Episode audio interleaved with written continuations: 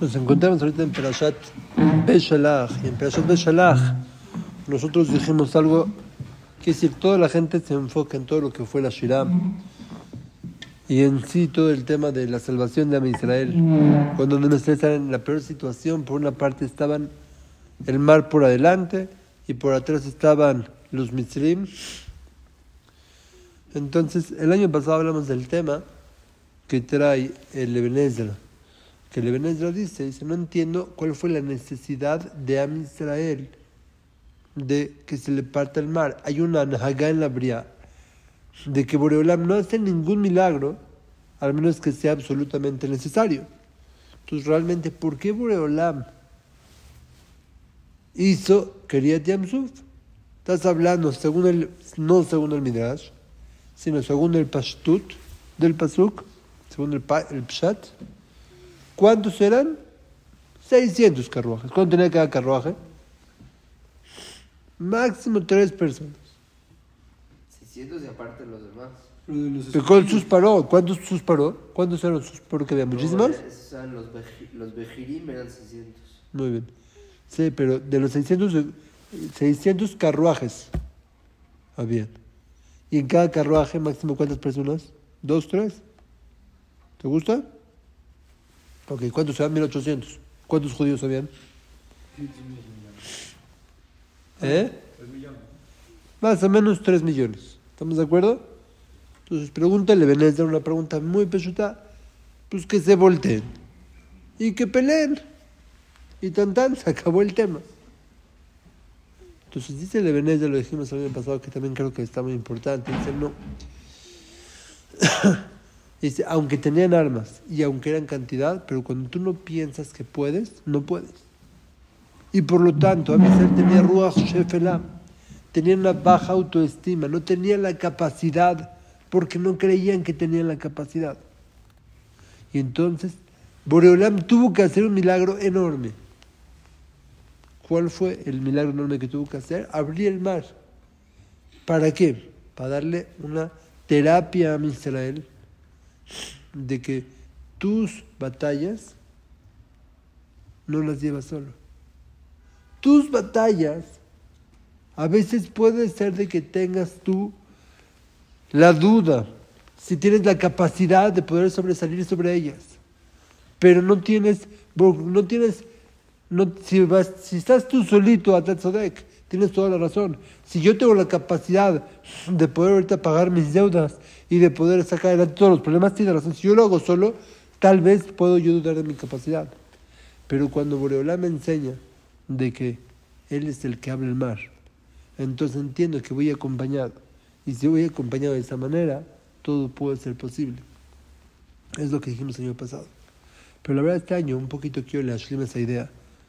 Cuando le dice Boreolam, Matitza Kelai, Daver el Bene Israel, Ve Isau. ¿Qué quiere decir eso? Boreolam le dice, oye, amigo, no es momento de gritar. Daver el Bene Israel, Ve Isau. Jabut, jalas, eh, no. ¿Hablaste? ¿Terminaste? ¿Qué le contesta Boreolam a Moshe Rabbeinu? Resuelve. Esa, era mi pregunta, ¿cómo lo resuelvo? ¿Cuál es la tana de Boreolam a Moshe Rabbeinu? O sea, me estás diciendo algo que nunca ha pasado en la historia, de que yo tengo que ir, ir adelante y caminar y que se abra el mar. Eso, o sea, dime, si Shamati otja, Atat Tzodek, al tirar, no dice así, Mati Daber Bene Israel. Entonces aquí hay dos nekudot que yo pienso que son muy importantes para la vida. Muchísimas veces existe una mitad que la mayoría de las personas hoy por hoy la presentamos de alguna u otra manera. Se llama Eder Argashotana. ¿Qué quiere decir? O sea, ¿qué decir? ¿En qué se representa esta, esta midá? Vean qué interesante. Se representa en que la persona no tiene la capacidad del vivir el aquí y el ahora. ¿Qué tiene la capacidad? Tiene la capacidad de ver a futuro. Entonces yo, ¿cuál fue la tana de Boreolam, según los Midrashim? Es de que Moshe no había tocado el agua. Ya llegaste al problema, no, te faltan unos metros. Jabot. Isau. Que empiecen a caminar. Si es de que todavía no se abre cuando tocaron el mar, vemos qué pasa. Pero mientras no hayas llegado al problema que te mata Doeg, la mayoría de los problemas que tenemos, la mayoría de los problemas son problemas que nosotros nos creamos con nuestra propia mente. Son muchísimas veces, no, y si me dice, y si le hago, y si me compra, y si no me compra. Y si no, yo hoy me levanté con la, con la Sheila que va a pasar con la Corte Penal Internacional contra Israel, si es de que le van a decir y van a qué es lo que podría pasar, y ahorita si van a decir Israel, y si no va a hacer caso Netanyahu. Ya, pasó, y dijeron, nada más recomendaron de que, el chiste es de que cuánto mi corazón estuvo pensando en eso, lo suficiente como para que hoy en la mañana me levante pensando en eso. Y realmente, ¿qué pasó? Absolutamente nada. Entonces, primer Nekuda es, no te adelantes a los problemas. Ahorita yesh le azot. En la azot. No hagas eso. Vive con Shlemut Alev. El Mislat Sharim, la Gdema, dice una de las cosas que la persona tiene que hacer es, es. ¿Qué es Shalem? Cuando estoy haciendo algo, concéntrate en lo que estás haciendo. Nada más estás haciendo esto. Cuando estás con tu esposa, tu celular no tiene nada que ver contigo. Estate el 100% con ella. Cuando estás con tus hijos, estate el 100% con tus hijos. Cuando estás en tu trabajo, estate 100% en tu trabajo. Concéntrate, no te, no te adelantes ni pienses cosas que no tienen que pasar. Esa es una lectura que yo creo que es importante. La segunda nekuda que yo creo que es súper importante es de que muchas veces pensamos, dudamos del valor que nosotros tenemos, como dijimos atrás. Y lo que nos enseñó Nachshon Ben es de que no te preguntes, dice el Sabe Novardok, no te preguntes si es que lo puedes hacer o no lo puedes hacer. Dice el Sabe Novardok, pregúntate si es que lo tienes que hacer. Y si lo tienes que hacer, hazlo hasta el final, porque Boreolam, si te pide eso, es que te dejó Muchas veces nosotros dudamos de esas capacidades y ese tipo de cosas que hacemos no sabemos cómo vamos a hacer. Tengo que, tengo que hacer un gasto de cualquier cosa que tengo que hacer y estás todo me murmur. Un segundo, ¿lo tienes que hacer? Sí. Ese gasto, ¿decidiste que Boreolam piensa que razón es que lo hagas? Sí, ok, lo voy a hacer. ¿Qué va a pasar después? ¿Cómo lo va a pagar? Ok, eso tiene razón, tengo que planificarlo después. Pero ahorita está decidido, este paso lo voy a dar. Este camino voy para adelante. Y esas son las cosas que yo tengo que hacer. Muchas veces tenemos dudas de nosotros mismos, que no son dudas cuando tú empiezas a caminar, cuando empiezas a caminar te das cuenta que Bolam si te abre el mar. Yo creo que es una de las cosas de que a lo mejor nosotros fallamos a veces, que tenemos muy poca emuná en nosotros mismos y en las facultades que tenemos. Yo creo que si me preguntarías a mí, cuando yo iba a hacer mi examen de Basar Bejalab y Tarobot, yo pensé que una persona era imposible que duerma tres horas y que pueda saberse todo un libro, dos libros así de gruesotes de memoria.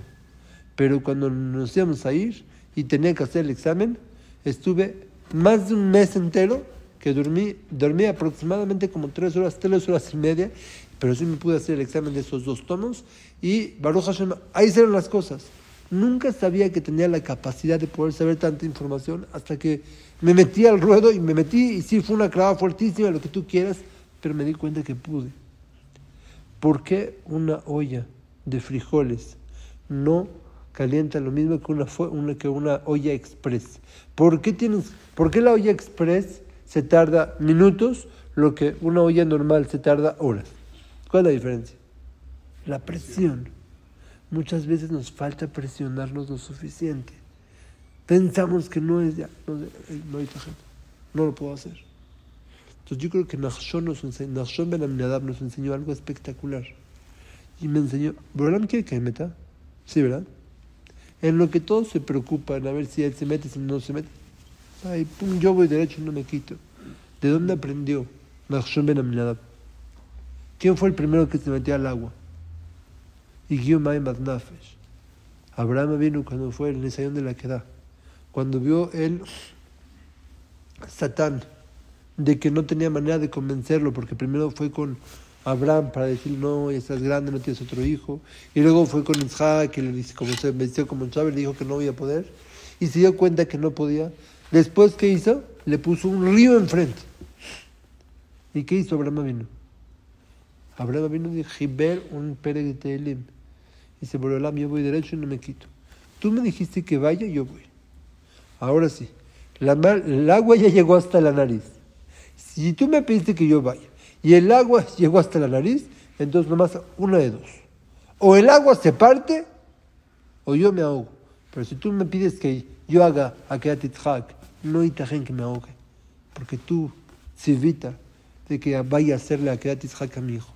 Eso es lo que tenemos que hacer. ¿Cuántas veces, cuántas situaciones de gadlut tenemos en nuestra vida que a veces parecen imposibles? Y cuando la persona empieza, se da cuenta que Borelam potea. Entonces hablamos de dos nekudot. Uno, vivir aquí y el ahora.